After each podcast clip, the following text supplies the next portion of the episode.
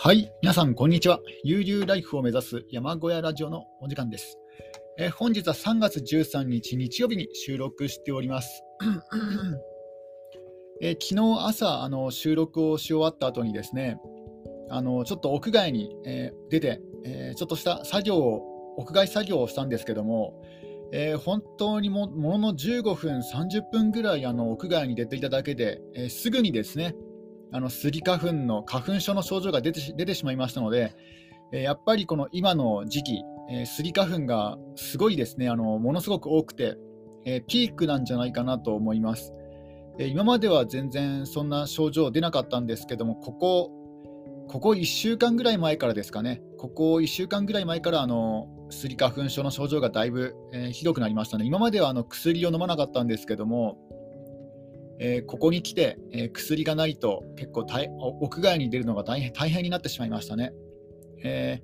ー、今日は一応薬はね、あの一つ一つ飲んで、ただそれでもあの屋外にちょっと出ただけでもだいぶですねあの症状がひどくなりますので、えこの時期、え屋外に出て DIY をするとか、あとはですね、あのアウトドアするとかいうのはちょっとですねやめておこうかなと、えそういうふうに思っているえー、時期です。え、現状報告は、え、以上ですので、えまたですね、引き続き、え垂直の記録、山野井康さんの本の、え要約をしていきたいと思います。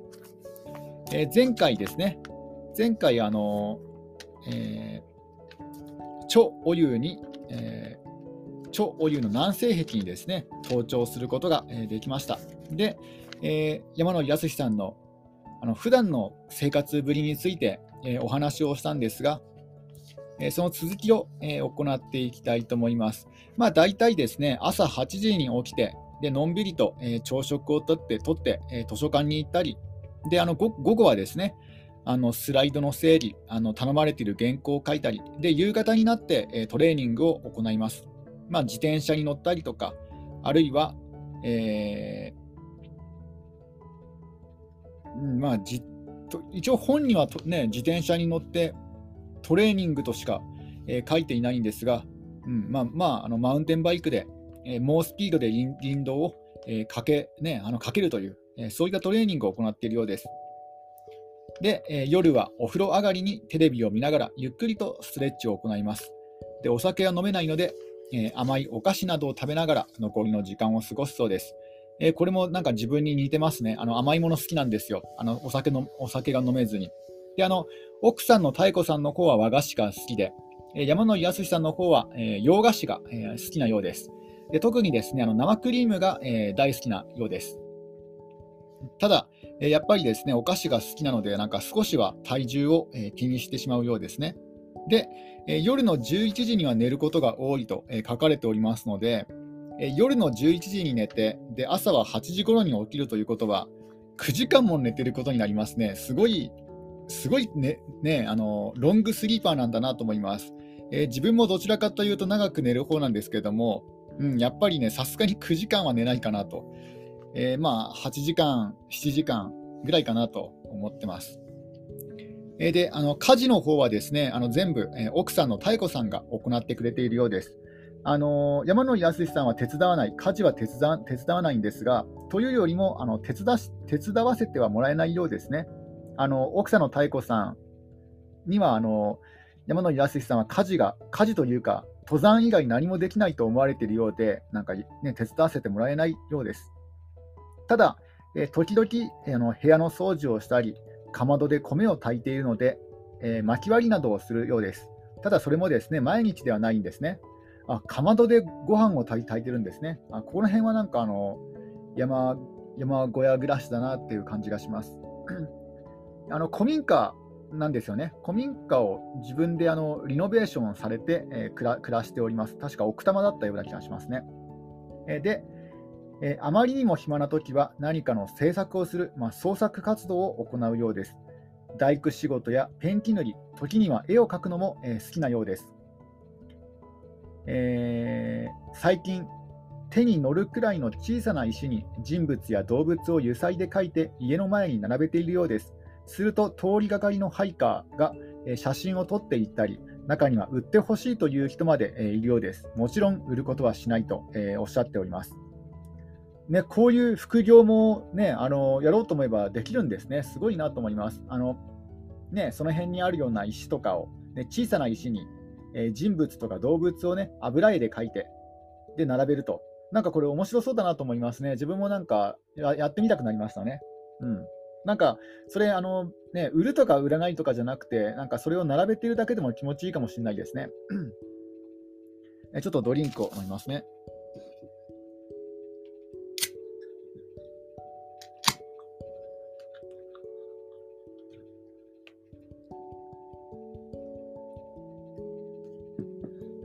で奥さんの妙子さんの方は、えー、どうかというと、えー、日中はほとんど、えー、台所にいてあの煮物料理などをしているようです。時々山の中に入って食材を取ってくるようですね。というかということは奥さんの方は料理が、ね、好きなんだなと思います。え春にはたくさんの山菜がテーブルに並ぶようです。え仕事はどうしているのか、え海外へのクライミング費用をどのように捻出しているのか、えー、そういうことにですね多くの人は、えー、興味があるようです。えー、山野井康さんは高校を卒業して以来、プレス工、防水加工業、窓拭き、まあ、この窓拭きというのはあの高所あの高いビルのあの窓拭きですね。えー、岩竹取あ、これはあのタケノコ、あえーと、キノコキノコ取りですね。岩岩竹取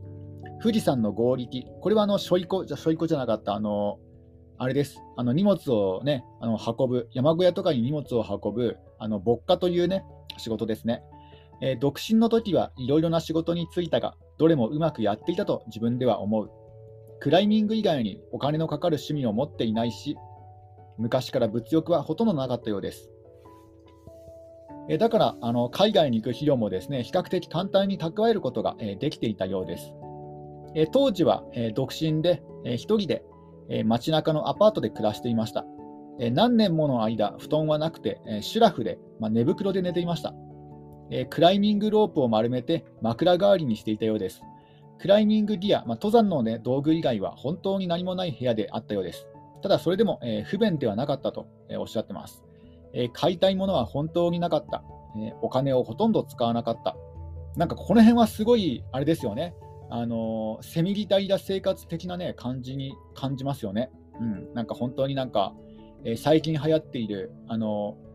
ね年収90万円で何だったっけな。ね、なんかそういう話、そういうね本もありますし、えー、まあ要はね、あのあまりお金を使わないけども豊かな生活を送るっていうね、そういうスタイルなんじゃないかなと思います。でもこれがもう今から30年、40年前の出来事ですので、だからすごいなと思いますね。えー、一度だけパタゴニアのフィッツロイへ挑む計画の段階でお金に困ってスポンサーを探すためにいくつかの会社を回ったことがありました。しかし、エベレストならばともかくパタゴニアへの挑戦を理解してくれる人は現れず、それ以降は、えー、スポンサーを見つけるという行為を諦めたようです。で、それでよかったと、えー、今では思っているようです。えー、エベレストだったらね、あのまあね、あの有名人とか、えー、結構ですねあの、エベレストにチャレンジを掲げ掲げたりとかされますけども、まあ、それは一方でスポンサーが見つかりやすいからっていうのもあるのかもしれないですね。なんか他のあのあまり日本じゃ聞いたことのないような山山の場合は、スポンサーがね、見つかりにくいのかもしれないですね。えー、現在住んでいる奥多摩の、えー、家は、えー、電気通ってますね。えー、家にはテレビも電話もパソコンも車もあります。やっぱり車もあるんですね。うん、あの山暮らしだと本当に車が必須になってくるんですね。自分もなんか、えー、そう思います。やっぱり車がないと結構大変なんですよ。まあ、これはあの断るごとに、ね、あのラジオで発信してますので、まあ、ここはちょっとね、あのまあ、まあ、自分のことはまあいいかなと思います。で、えー、しかしですね、他の家庭と比べると家庭用品は少ないとまた無駄遣いもしない方だと思っているようです。世間の多くの人は安定した収入とマイホームの贅沢を求めるあまり時間に追われているようにさえ見える。しかし僕には決して多くない収入だが誰にも束縛されない時間と世界中に行ける自由があると。ね、時間と自由があのお金よりも大事だと。これは本当にね、自分もそう思いますね。えー、現代人はね、時間でお金を買っているとね、逆になんかそういうふうに感じるんですよ。そして時間というのは命ですからね。貴重な命でお金を買っていると思うと、うん、なんかもったいないなって思っちゃうんですよね。えー、友人の中には山岳ガイド業を進める人もいるが、今のところその気持ちもないと。えー、で、奥さんの山野井妙子さんも、そんなにたくさん仕事をする必要がないと、えー、言ってくれているということです。うんえー、数年前から生活の拠点を考えようと、え思って思っているようです。え現在の場所は谷間で、冬になると山が太陽を邪魔し、2時間しか日が日が当たらないと。もう少し暖かな場所に引っ越したいと考えているとおっしゃってます。自分もなんかそれ分かりますね。あの幸い自分のところはあの山林に囲まれてはいるんですが、まああの日中は日が当たるんですよね。えー、だいたい10時、11時ぐらいから、ね、あの日を、ね、受けてねあの、ちゃんと受けるのは、あの木々に木々にせあの遮られずにちゃんと出るのがそのぐらいで、で日が沈むのがですねあの山があるんですよね、山に日が隠れてしまうしまいますので、えー、ちょっと前までは4時ぐらいになると、もう寒くなってしまいましたね。今は、えー、まあね、6時ぐらいまで日が出てるんじゃないかなと思います。ちょっとね、記憶がね、曖昧なんですが、まあ、あの冬は本当に短いですけども、もう春になると、特に不自由は感じないですかね。えー、もちろん、岩や岩場にすぐに行ける環境が必要だし、温泉も近くにあればさらに嬉しい。そして畑も欲しいと奥さんの妙子さんは言っております。えこれあの、この本が出たのが10年前の本ですので、え今現在どこに住んでいるかちょっとね、調べてみたいと思います。山野井康さんの、山野井康さんの、えー、住宅ですね。今どこに、え、住んでいるのか。あ、引っ越し、引っ越しされてますね。えっ、ー、と、今現在、静岡県の伊東市に在住しております。えー、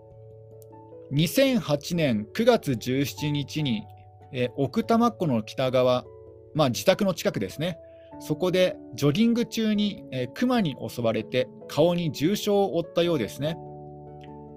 あれ？でも、この前テレビで見たときは、テレビというかね、インターネットのテレビで見たときは、あれですね、あの顔に傷、見当たらなかったような気がしたんですけどね、ちょっとね、記憶違いかもしれないですけども、顔顔に重傷を負ったようですね。えー、いつぐらいに引っ越しをされたのかはちょっとかかっていないですね。あなんか昨日、昨日ちょうど山野井康さんの密着取材が上映予定が、ね、あの書かれてますね。3月18日から山野井康さんの作品上映予定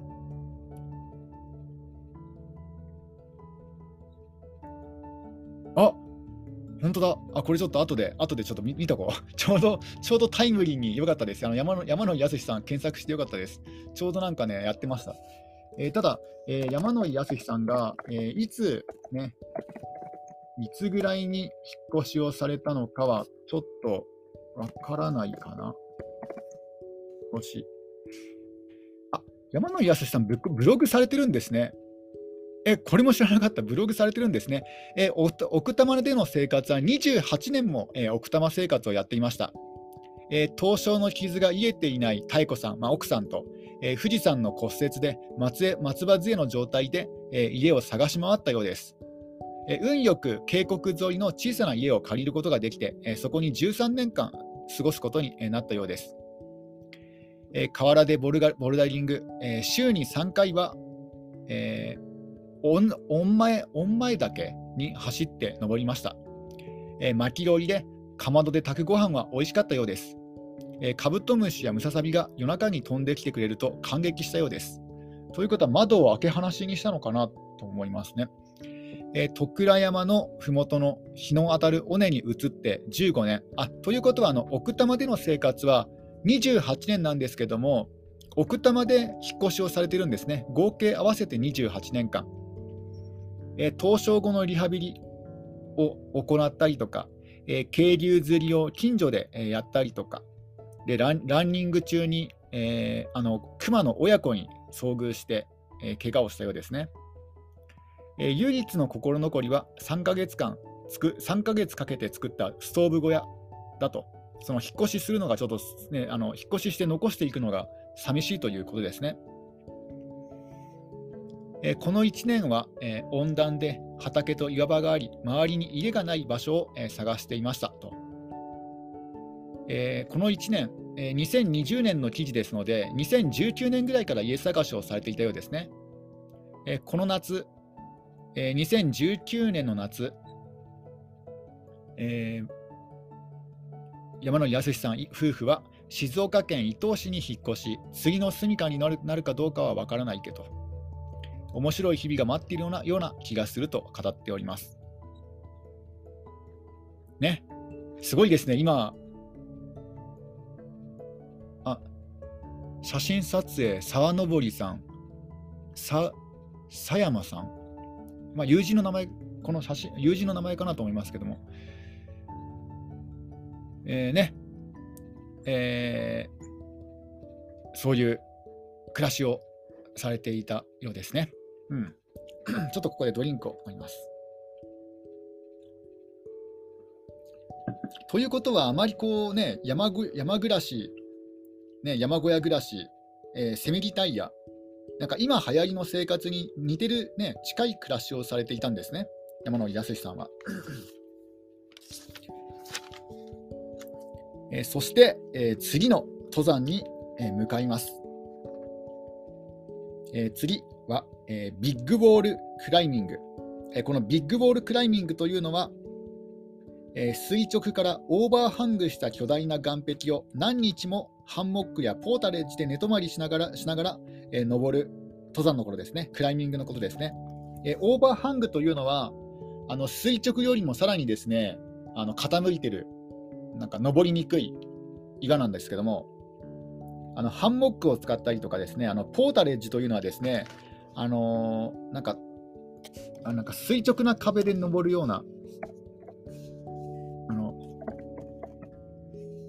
ポタレージ調べてみますね。あのー、壁登りで休憩するときのね、やつだ、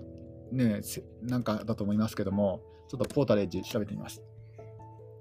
えー、なんか説明しづらいですね。まあ、垂直の壁にこう打ち込んで、あの寝たり休息を取るような、なんまあ、簡易テント？テントではない、まあ、テントか。あの検索された方が分かりやすいですね、このね、あの本当、なんか高所恐怖症の人にとっては、もう悪夢のようなあの壁にね、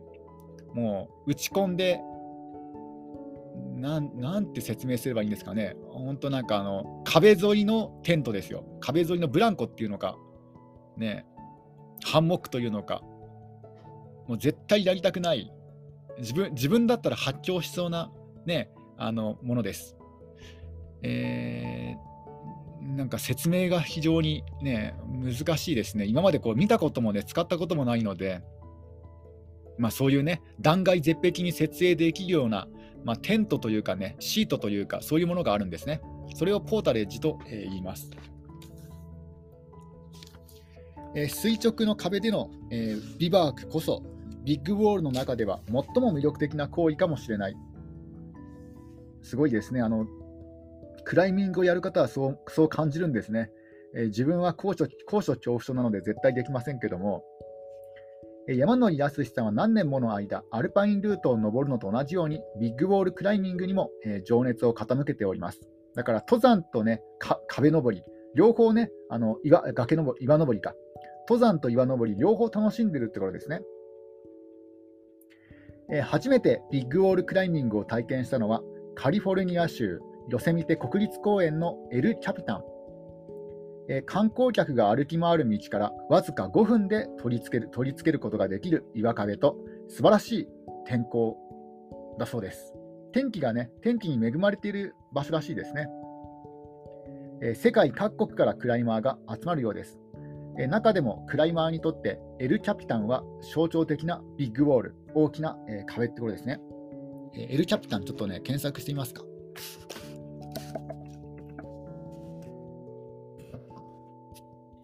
寄せ見てエルキャピタン。あー、ほんとなんか塗り壁っていうか、ね、ほんと垂直の四角い壁ですね。もうまさにザ・ウォールって感じですよ。なんか稲妻イレブンでそんなね、必殺技があるんですけども、ザ・ウォールっていうね、もうまさにそんなね、垂直の壁です。もうほんとなんか、絵に描いたような垂直の壁ですね。なんか子供が描きそうなやつです。えで、えー、世界で最も有名なこの一枚岩、えー、最大900メートルの高低差を持ちます。えー、現在では60本以上のルートがあります。えー、サラテのような厳しいフリールートから歴史的な人工ルート、シー・オブ・ドリームズなどがあり、いろいろなテクニックを学ぶことが、えー、可能なそうです。シー・オブ・ドリームズっていうのをちょっと、ね、そういうルートをあの検索してみましょうか。シー・オブ・ドリームズ。なんかディズニーって出ましたけどね。シー・オブ・ドリームズ。なんかディディズニーじゃないないんですけどね。岩。岩。シー・オブ・ドリームズ。ダメだ。ディズニーばっか出ますね。ダメだ。日本日本語だ日本だとあまりこうメジャーじゃないのかもしれないですね。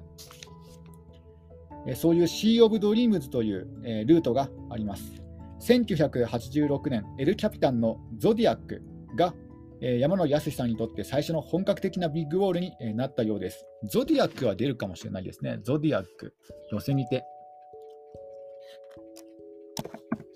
ゾディアック。ヨセミテ。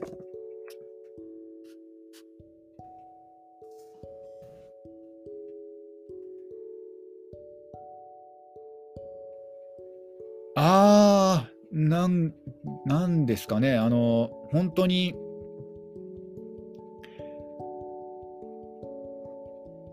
本当に断崖絶壁っていう感じですね。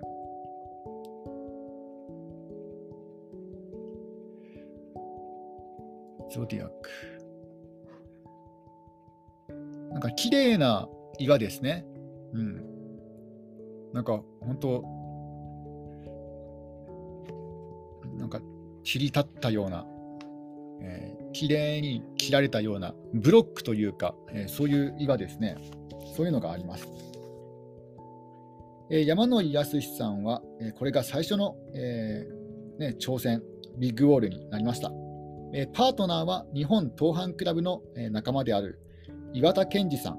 その当時、山野井康さんたちは、荷上げ用のホールバッグを持っていなかったので、岩角に引っかからないように普通のザックをガムテープでぐるぐる巻きにして代用して、えー、前進するためのクライミングギアもカム類は8つしか持っていなかったようです。重いピトンをたくさん使用しなければならなかったようです。また、岩壁用組み立てベッド、ポータレッジもメキシコ人から200ドル ,200 ドルで買った1人用の1台しかありませんでした。2 0目でそのね、あのー、岩壁用組み立てベッド、ポータレッジも、えー、壊れてしまいました。えポータレッジはあの岩壁用組み立てベッドって言い換えることができるんですね。えー、もう一人は、えー、窮屈なハンモックで我慢しなくては、えー、ならなくなったようです。そのね、メキシコ人から200ドルで、えー、そのポータレッジ、え、岩壁用のベッドを買ったんですが、それも1人用なので、え、もう1人は窮屈なハンモックで、え、壁でね、ね、ビバークしたようですね。えー、壁用のハンモックもちょっと見てみましょうか。壁用ハンモック。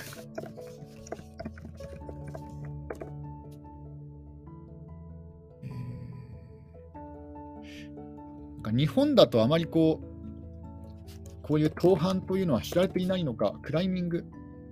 クライミング、クライミングのハンモック。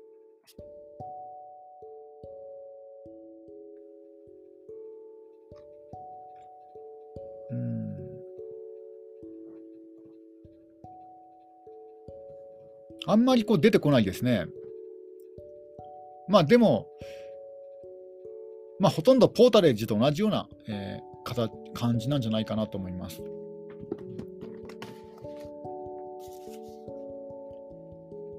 えー、で、えー、滑車を通したロープに全体重をかけると、ガムテープの巻かれたザックが空間に放り出され、ギシギシ音を立てながら上がってくる。まあ、あの滑車の力で荷物を上に上げるということですね。壁の中で大雨が降った時も、あかし、うん、うん壁の中で大雨が降った時も、えー、全然雨に濡れなかったようです。エルキャピタン南東壁オーバーハングしているってことですね。1995年、山野井康さんと妙子さん、そして中垣大作さんは、パキスタンのフンザ地方にある5950メートルのビッグウォール、レディーズフィンガー、別名ブブリモティンを目指してやってしまやってきました。えレディーズフィンガーというのは、まあ、女性の指っていう意味なんですが、まあ、そのその名前の通りね、あの細くて鋭かったようです。え北面のリッジからはすでに登頂されていますが、まだ正面の南面、東面は、え未踏、誰も登ったことがないと。数多くのチームを、えー、敗退させています。イギリスやユーゴスラビアの強力なビッグウォールクライマーも壁の半分にも、えー、達していなかったようです。えー、アメリカの情熱的なソロクライマー、ジム・バイヤーが頂上直下まで登ってはいるようですね。ただ、えまだ誰も、ね、頂上直下までは来たけども誰も登っていない。え初めてこのレディーズフィンガーという大岩を見たのは3年前の1992年、フンザ出身の登山家、ナジール・サビールから美しい願望があると聞いていた山野井康さんは、ガッシャブルム遠征後、山野井奥さんの妙子さんと共に、カリマバードから半日トレッキングし、カメラを持ち歩きながら偵察しました。その時はそれほど大きさは感じなかったようです。レディーズフィンガーの正面壁は問題ないように見えました。え、しかしですね、この偵察のトレッキングの後に実際に挑戦するまでには、え、3年の歳月を必要としたことになります。偵察から3年間もかかってるんですね。え、ある冬の日、電車の中で中垣大作さんと、え現在のクライミクライミング状況を熱く語っているとき、ふとレディーズフィンガーの話が出ました。えレディーズフィンガーは6000メートル以下だから、え特別な、登るのにね、特別な許可はいらないと。どのくらいアプローチがかかるんだろうか、えー、山野康さんは安易にアプローチも1日あれば十分で難しくないと、え、答えてしまいました、え、それは後で後悔することになります。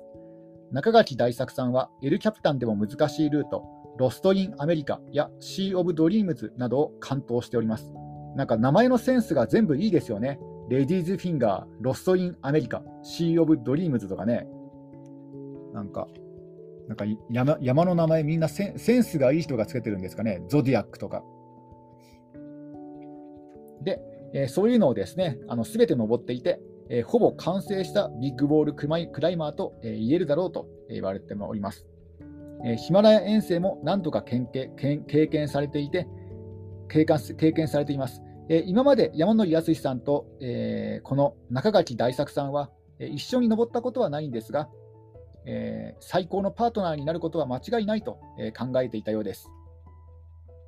え、カリマバードの茶色い水しか出ない。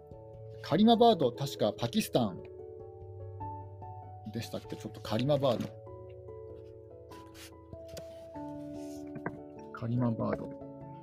カリマバード、パキスタンですね。うん、パキスタンのフンザ地区の、えー、首都。カリマバードの茶色い水しか出ない中級ホテルの部屋の中で、え大量のクライミングギアと食料が食料を集めました。